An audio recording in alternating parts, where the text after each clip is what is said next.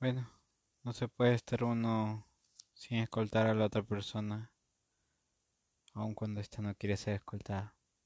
No, mentira. Es parte de... Hay días así. Y se entiende porque yo los he tenido. Pero bueno, Rulos. Eh... No puedo dormir sin leer. Así que la hora está buena. Cuando le des el tiempo de, escucharla te vas a dar cuenta. Em, te mando un abrazo. Un fuerte abrazo y, y pa'lante como vencedores. Siempre al lío. Bueno, esto no va a ser un monólogo mío, sino vamos a continuar esta historia de Alice. El otro cuarto. 1995. Matías tenía razón. Uno tras otro, los días se habían deslizado sobre la piel como un disolvente, llevándose cada uno una finísima capa de pigmento del tatuaje de Alice y de los recuerdos de ambos.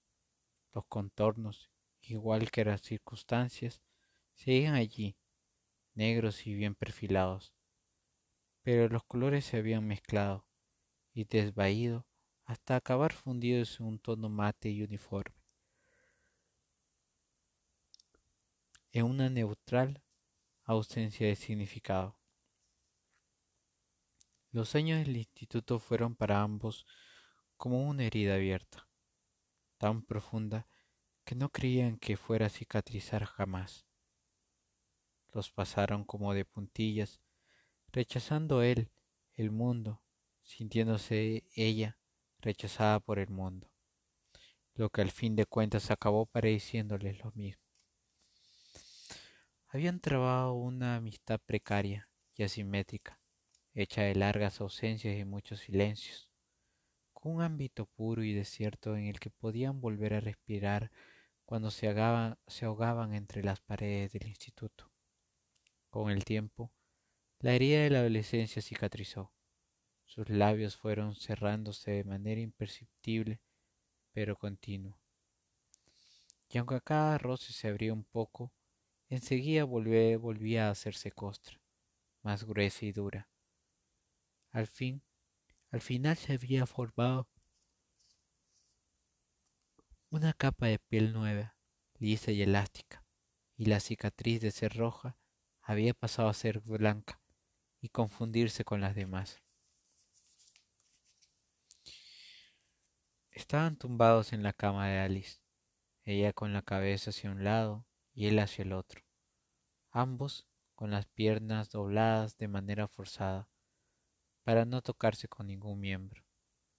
Alice pensó en girarse, meter la punta del pie entre las piernas de Matías y fingir que no se daba cuenta pero estaba segura de que él se retiraría en el acto, y prefirió, ahorrarse esa pequeña decepción. Ninguno de los dos había propuesto poner música. No tenían pensado en hacer nada especial. Simplemente estar ahí, dejando que la tarde de domingo pasara y llegara de nuevo la hora de hacer algo necesario como cenar, dormir y empezar la semana. Por la ventana abierta entraba la luz amarillenta de septiembre y el rumor intermitente de la calle. Alice se puso en pie, lo que apenas agitó el colchón junto a la cabeza de Matías y con los puños en jarra y el pelo cayéndole por la cara y ocultando su severa expresión le dijo No te muevas le pasó por encima y con la pierna buena, arrastrando la otra como si fuera postiza, saltó de la cama. Matías pegó la barbilla al cuello y la observó moverse por el cuarto. Vio que abría una caja cuadrada que había sobre el escritorio y en la que no había reparado. y cuando se giró, Alice tenía un ojo cerrado y el otro en la mirilla de una vieja cámara fotográfica. Matías intentó incorporarse, pero ella le ordenó. Quieto ahí. Te he dicho que no te muevas. Y disparó. La Poraidot sacó una lengua blanca y fina que Alice agitó para que se fijaran los colores. ¿De quién es? le preguntó Matías. De mi padre. Estaba en el sótano. La compré hace mucho, pero nunca la ha usado. Él se sentó en la cama. Alice dejó caer la foto en la alfombra y le tomó otra. Para, para, protestó él, que en las fotos parezco tonto. Tú siempre pareces tonto. Y le sacó otra. Creo que quiero ser fotógrafa. Sí, decidido está. ¿Y la universidad? Ella se encogió de hombro. La universidad le interesa a mi padre. Que vaya a él. ¿Vas a dejarla? A lo mejor. No puedes despertarte un día y decidir que quieres ser fotógrafa y echar por la borda un año de estudios. Así no se hacen las cosas, sermoneó Matías. Ah, claro. Olvidaba que eres como mi padre, ironizó Alice. Siempre sabéis lo que hay que hacer. A los cinco años ya sabías que querías ser matemático. Qué aburridos sois, viejos y aburridos. Se volvió hacia la ventana y tomó una foto al azar. La dejó caer en la alfombra junto a las otras dos y empezó a pisarlas como si fueran uvas. Matías quiso disculparse, pero no se le ocurrió nada. Bajó de la cama y agachándose, cogió la primera foto entre los pies de Alice. Vio cómo la forma de sus brazos cruzados tras las nucas iba emergiendo poco a poco de lo blanco. Se preguntó qué extraordinaria reacción estaba produciéndose en aquella superficie brillante, y se propuso consultarlo en la enciclopedia en cuanto estuviera en su casa. Quiero enseñarte una cosa, dijo Alice al fin. Arrojó la cámara de fotos a la cama, como una niña que se deshace un juguete por otro más tentador, y salió del cuarto. Estuvo fuera diez minutos largos. Sobre el escritorio había un estante con libros mal colocados, y Matías se entretuvo leyendo los títulos. Eran los mismos de siempre. Juntó las iniciales de todos, pero no resultó ninguna palabra sensata. Le habría gustado descubrir un orden lógico en aquella sucesión de objetos. Él, por ejemplo, seguramente los habría colocado según el color del lomo, siguiendo el espectro electromagnético, del rojo al violeta, o bien según la altura, de mayor a menor. Tachan oyó de pronto la voz de Alice. Se giró y vio a su amiga en el umbral, así dada al marco de la puerta con ambas manos, como si temiese caerse, y enfundada en un traje, en una traje de novia. Probablemente había sido una blancura deslumbrante, pero sus bordes ya amarillentos, como consumidos por una lenta enfermedad, los años pasados en una caja habían secado y atizado el tejido. La parte de arriba quedaba, quedaba holgada sobre los diminutos pechos de Alice, aunque el escote no era muy pronunciado, un tirante se había deslizado unos centímetros por el hombro. En aquella postura se le marcaban más las clavículas, que interrumpían la suave línea del cuello formado una concavidad profunda, como el lecho de un lago seco. Matías se preguntó qué sensación produciría pasarle la yema de los dedos con los ojos cerrados. Los puños de encaje se veían arrugados y el izquierdo estaba algo levantado.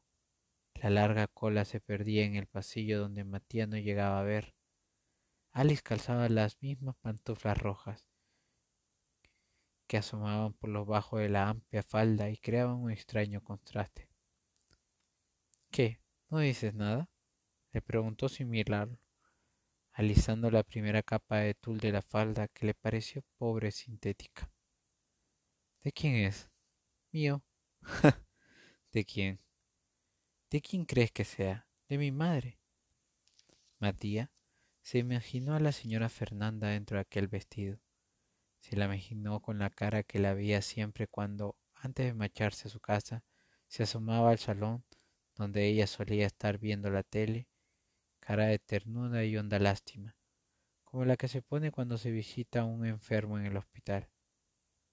Cosa de ridícula, por cierto, ya que la enferma era ella, que padecía de un mal que iba extendiéndose lentamente por todo el cuerpo. No te quedes ahí como un pasamarote. Hazme una foto. Matías cogió la Polaroid y la miró y remiró para ver dónde debía apretar.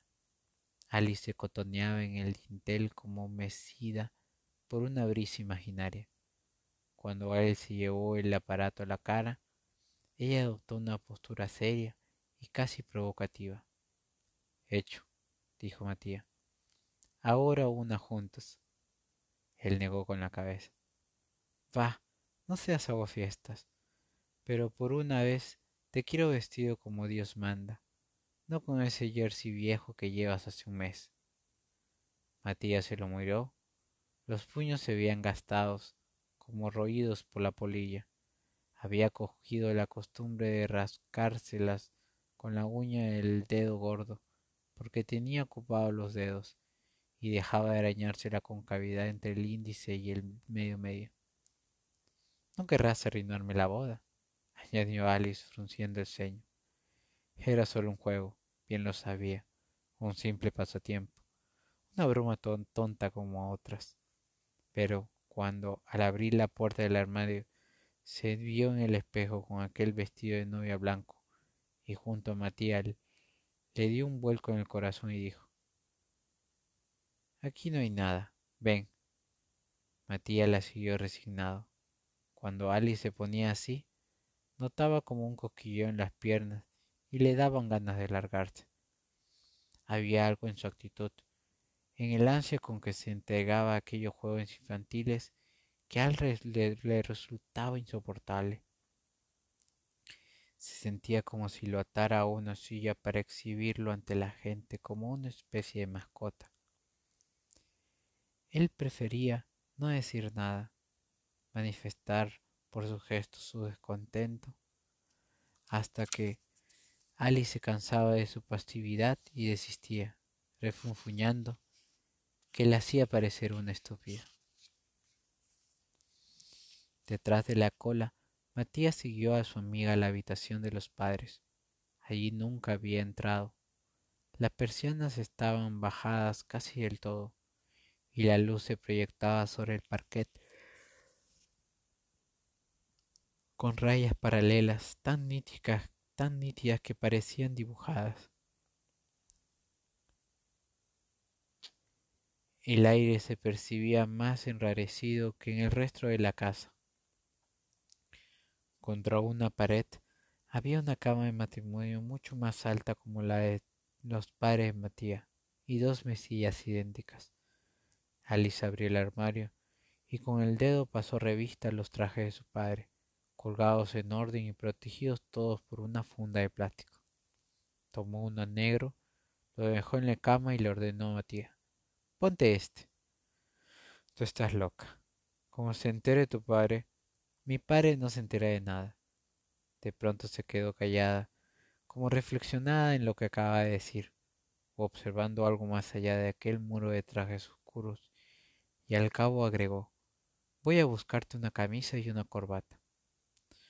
Matías se quedó sin saber qué hacer. Ella notó su indecisión. ¿Qué? ¿No te cambias? No te dará vergüenza delante de mí, ¿verdad, no?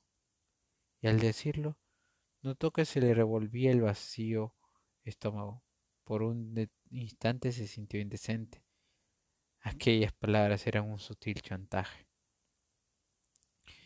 Matías soltó un resoplido, se sentó en la cama y empezó a descalzarse.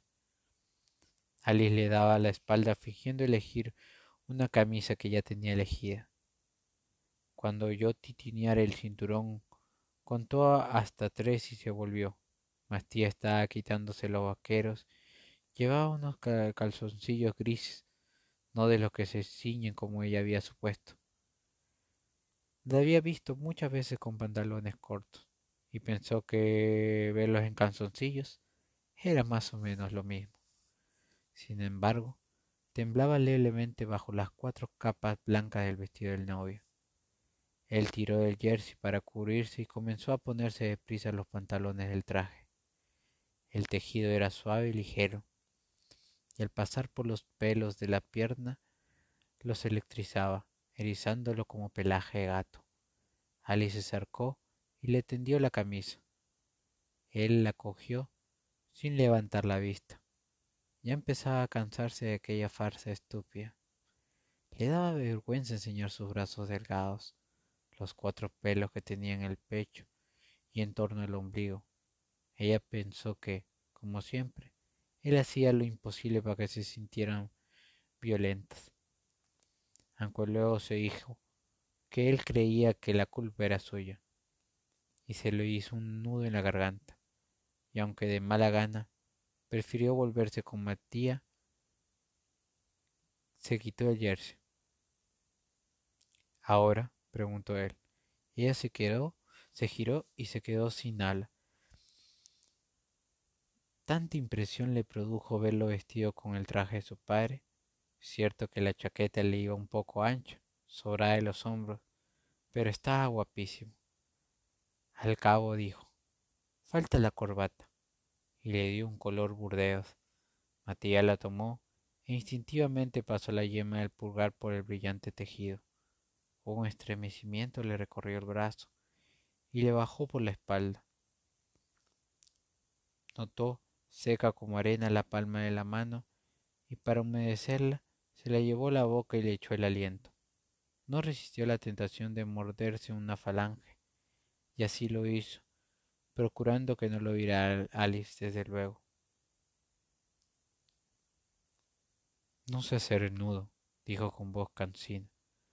Trae acá, torpe. Alice ya sabía que él no podría hacérselo, y estaba deseando mostrarle que ella sí. Su padre le había enseñado cuando era niña.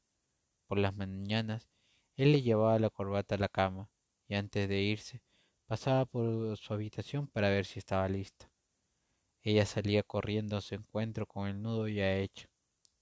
Entonces su padre se inclinaba con las manos a la a la espalda, como si hiciera una reverencia ante una reina. Ella le introducía la cabeza por la corbata por la cabeza. Él se la ajustaba al cuello y se la arreglaba y decía Perfect. Hasta que una mañana después del accidente halló la corbata en la cama tal como la había dejado. Desde entonces tuvo que hacerse el nudo él mismo, y así aquel pequeño rito se extinguió, como tantas otras cosas. Moviendo sus esqueléticos dedos más de lo necesario, Alice hizo el nudo. A Matías le pareció complicado y dejó que se la pusiera también. Wow, casi pareces un señor respetable. ¿Quieres verte? No, contestó Matías. Lo que quería era irse, y vestido con su propia ropa. Foto, anunció Alice dando una palmada. Él la siguió de nuevo a su habitación. Ella cogió la cámara y dijo No tiene disparador automático. Lo haré estirando el brazo. Tomó a Matías por la cintura, lo atrajo hacia sí, él se puso tenso y disparó la fotografía. Empezó a salir con un zumbido. Alice se arrojó sobre la cama igual que una novia cansada de tanta fiesta y empezó a abanicarse con la foto. Él se quedó donde estaba, experimentando la grata sensación de desaparecer dentro de aquellas ropas ajenas. De pronto cambió la luz del cuarto, dejó de ser amarillenta y se hizo uniformemente azulada. La última uña de sol se había ocultado tras el edificio del frente. ¿Puedo ya cambiarme? le preguntó con intención, para que ella entendiera que estaba harto el jueguito. Pero Alice, que parecía profundamente absorta, enarcó un poco más las cejas y dijo, una última cosa, y se levantó. El novio cruza el umbral con la novia en los brazos. Menuda tontería. Tienes que cogerme en brazos y llevarme, señaló el pasillo, y quedas absolutamente libre. Matías sacudió la cabeza resignado. Ella se acercó extendiendo los brazos como una niña y le dijo burlona, Ánimo, mi héroe. Él hundió los hombros en señal de derrota y se inclinó desmañado para tomarlo en brazos. Nunca había llevado así a nadie. Le pasó un brazo por las corvas y el otro por la espalda. Cuando la levantó en vilo, le sorprendió cuán ligera era. Trompicando se dirigió al pasillo. A través de la finísima tela de la camisa, notaba cerca, muy cerca, la respiración de Alice y oía el frufru de la cola arrastrando por el suelo. Cuando fraqueaban el umbral, el sonido de un desgarrón seco y prolongado lo detuvo bruscamente. ¡Hostias! Dejó a Alice en el suelo, la falva se había enganchado en la puerta y el roto medio palmo y parecía una grotesca boca abierta. Los dos se quedaron mirando como helados. Matías supuso que Alice diría algo, se tiraría de los pedos, se enfadaría él. Pensó que debía excusarse, aunque la culpa era de ella, ella se lo había buscado. Pero Alice, mirando el desgarrón sin inmutarse, y al final dijo, va, para lo que ya servía, para lo que servía ya nadie.